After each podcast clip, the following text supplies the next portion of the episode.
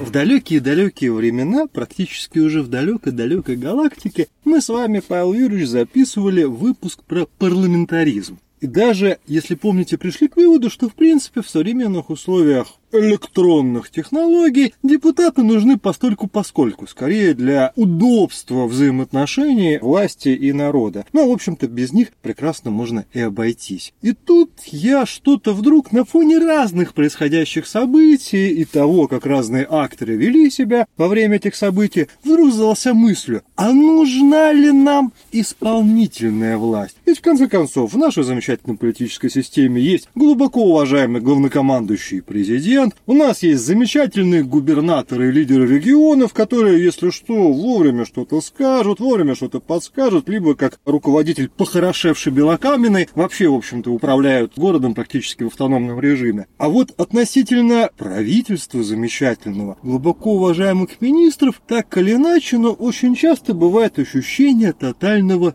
кринжа. Хотя мы понимаем, экономика у нас вроде бы капиталистическая, корпорации управляются относительно самостоятельно, но а уж если нужна какая-никакая, прости господи, методология, так опять же правительство в этом случае не особо нужно. Так это что ж получается? Нам теперь вся эта история нужна только для того, чтобы читать какие-то интересные штуки в Телеграм и наблюдать рассуждения на ПМЭФ?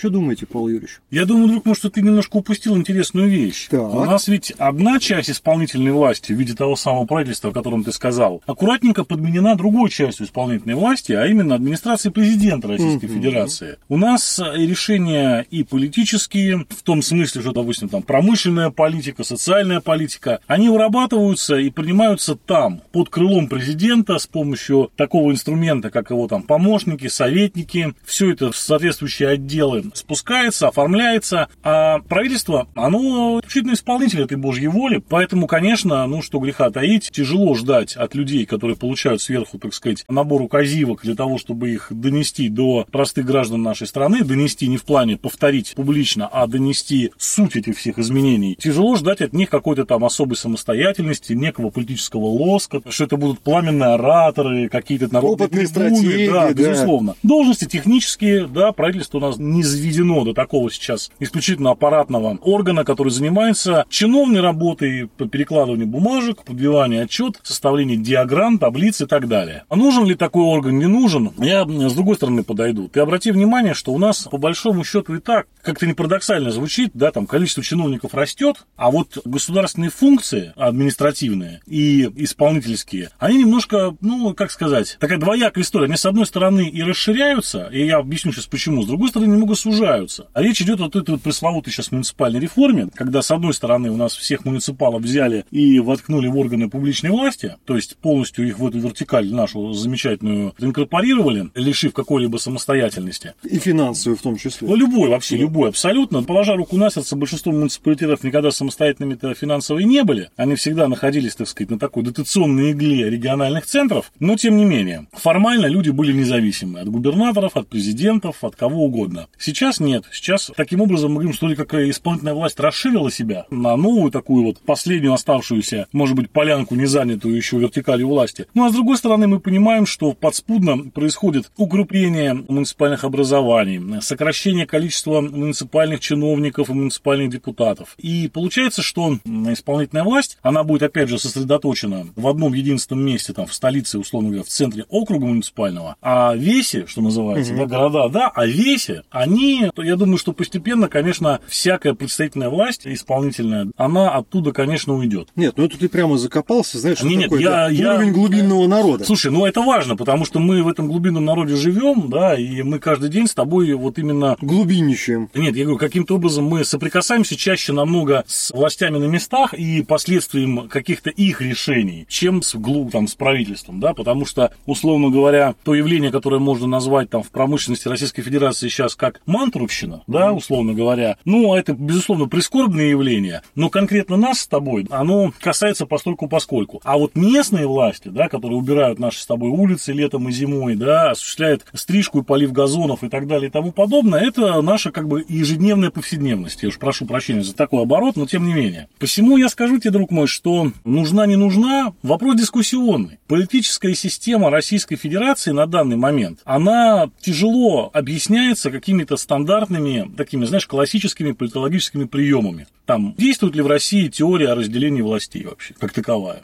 Ну, я поставлю под сомнение этот тезис. Формально, безусловно, да. В документах это, безусловно, задекларировано. Но политическая повседневность, наша политическая практика говорит о том, что ничего подобного не происходит. И в рамках той во многом уникальной политической системы, имеется в виду ее форма и суть, которая сложилась у нас в стране, называть кого-то исполнительной властью и говорить, нужен он или не нужен, ну, это, как это сейчас говорит, кликбейт. Понимаешь, это кликбейт. Каждый винтик государственной машины в современных системе для чего-то нужен. Хотя, может быть, нам, обывателям, смысла и непонятно этой нужности. Но если они разгоняют, да, Значит, если звезды да. зажигают, это кому-то нужно, конечно. Совершенно верно, дорогой. О, смотри, какая у меня по ходу сейчас нашей дискуссии возникла мысль. Когда вот ты сейчас проговаривал роли функционала администрации президента и, соответственно, подчеркнул, что с разделением властей в современной Российской Федерации есть некоторые разночтения разночтения, так ну, скажем, ну, да, неясности. Да. Неясности, да. да, такой туман. У меня вдруг возникла мысль, а не если вот эта вся система на самом деле косплеем, либо воспроизведением в какой-то степени советской системы, когда у нас была исполнительная власть в виде исполнительных комитетов и партийная власть в виде партийных комитетов. Только сейчас по причине отсутствия, собственно говоря, партии в большой буквы, у нас место политбюро занимает администрация президента, а место партии занимает собой, назовем ее, клан каста силовых структур. Ты знаешь, друг мой, я все-таки хочу тебе сказать вот какую вещь. У нас Политбюро в Советском Союзе, да, несмотря на то, что в Политбюро в этом самом всегда был первый секретарь, угу. это был действительно орган из авторитетных, так сказать, личностей политических,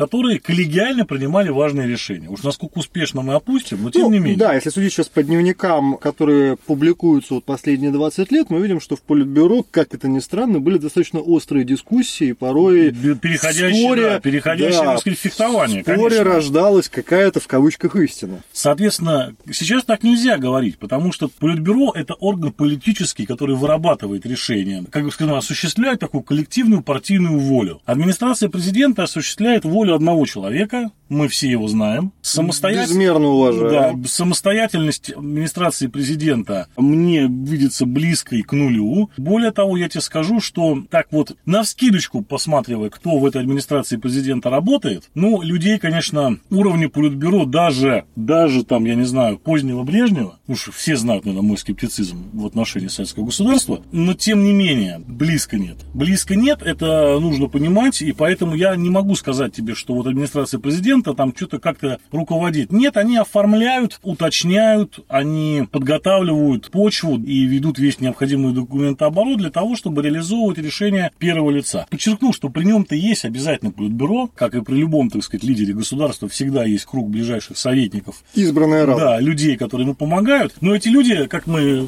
я думаю, все догадываемся, весьма далеки от непосредственно каких-то чиновных должностей в администрации президента, а это, ну, грубо говоря, называя вещи своими именами, некий ближний ближний круг президента, который нам всем известен пофамильно. Но вот эти люди так или иначе помогают президенту вырабатывать какие-то решения. Смотри, тем не менее, какой интересный получается момент. У нас в целом вся политическая система чем-то напоминает, знаешь, такое система управления космическим кораблем. Многие функции задублированы, передублированы. В общем-то, можно, если не так, то это. Если вдруг что-то вот здесь сломалось, мы можем вот так перезапустить, здесь обойти и все прочее. И казалось бы, в этих условиях тогда именно наша такая сверхнадежная, многофункциональная, трижды перезащищенная политическая система должна быть образцом управляемости надежности и эффективности. И, кстати говоря, я, с одной стороны, могу сказать, что это действительно так, потому что если взять последние ну, 10 лет, например, и перечень проблем и трудностей, которые пришлось испытать нашему государству, так, наверное, иные Нидерланды уже бы в полном составе отправились в Нирвану и сказали, нет, мы так не играем. Что мы пережили даже за последние три года, это, как говорится, не дай бог никому. Но в то же время, как только мы посмотрим на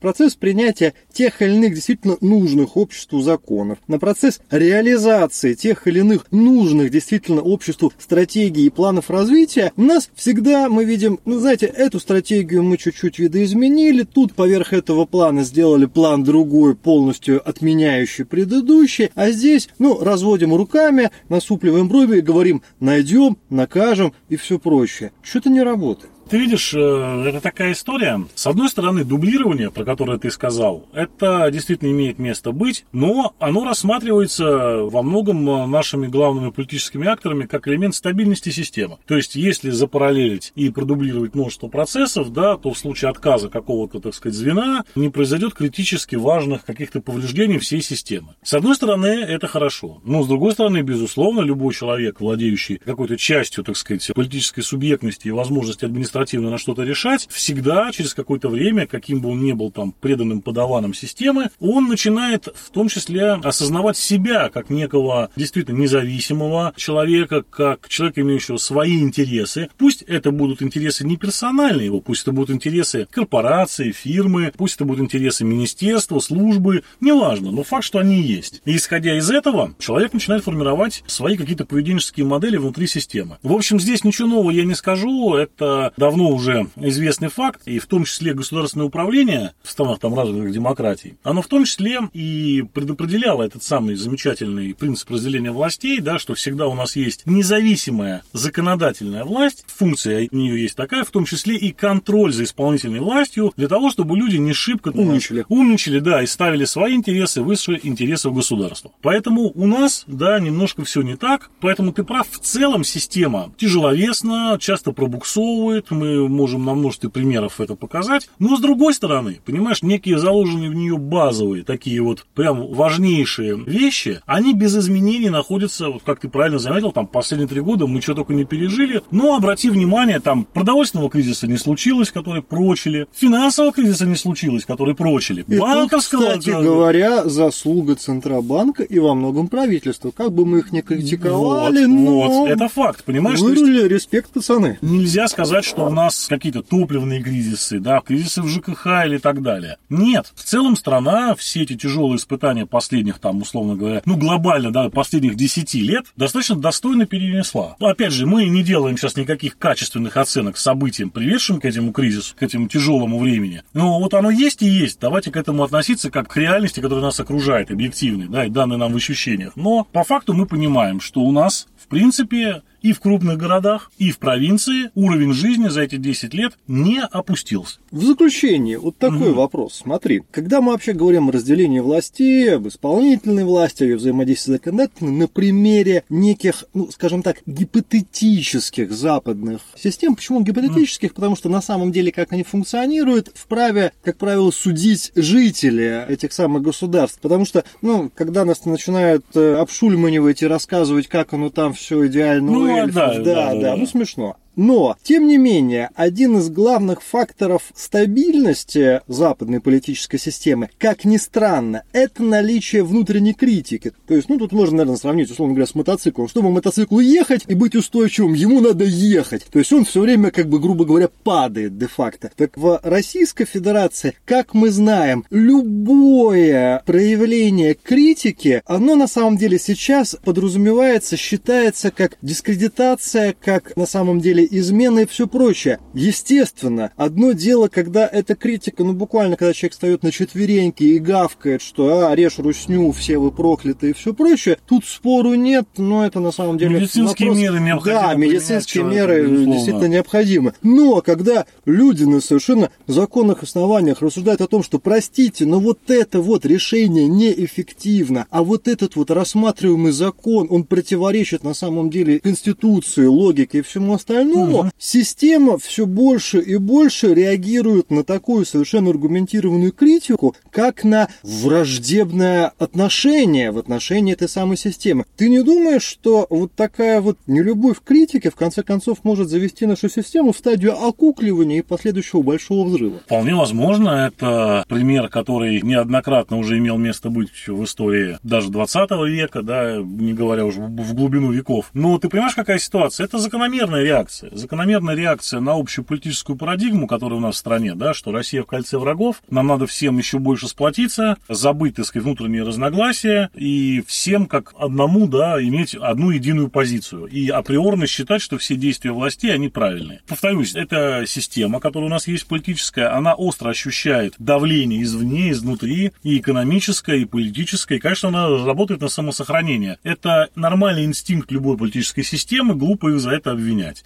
В том, смогут ли они, так сказать, сами себе вовремя сказать стоп, смогут ли они сами себе вовремя сказать, что нужно, так сказать, гаечки подоткрутить, пар подвыпустить и продолжить некое движение от приказа обществу к диалогу с обществом. Я искренне считаю, что такой шанс есть, потому что, как показала, опять же, историческая наша уже практика, та система, которая у нас сейчас работает, довольно гибкая на самом деле, довольно гибкая. Она, несмотря на фразеологию такую там стабильности, вертикали и других таких слов дисциплинирующих, на самом деле позволяет себе при необходимости довольно серьезные шаги вправо, влево, вверх и вниз для обеспечения необходимого результата для себя. Поэтому я думаю, вполне возможно, что там через какое-то время мы увидим какие-то новые принципиальные шаги. А может и не увидим. А может и не увидим. Вопрос к дорогим слушателям-подписчикам. Как вы считаете, надо ли в нынешнем виде на самом деле сохранять и лелеять исполнительную власть? Или, может быть, ну, в конце концов, есть резон признать, что в стране есть стратегический центр управления, персонифицированный, достаточно многофункциональный, и, собственно говоря, есть резон уже ну, закончить это лукавство, перестать тратить народные деньги и ввести в стране такую де-факто на самом деле абсолютную монархию, но на стероидах на максималках. А может быть наоборот, есть смысл подправить чуть-чуть что-то в политической системе, вернуть право на критику, увеличить независимость судебной власти и в конце концов вспомнить, что у нас, например, президентская власть, она формально согласно Конституции находится над этими самыми тремя ветвями. Не забывайте оставаться в рамках действующего законодательства. С вами были Павел Овсянко, Илья Чертков, Потешное радио. До скорых встреч!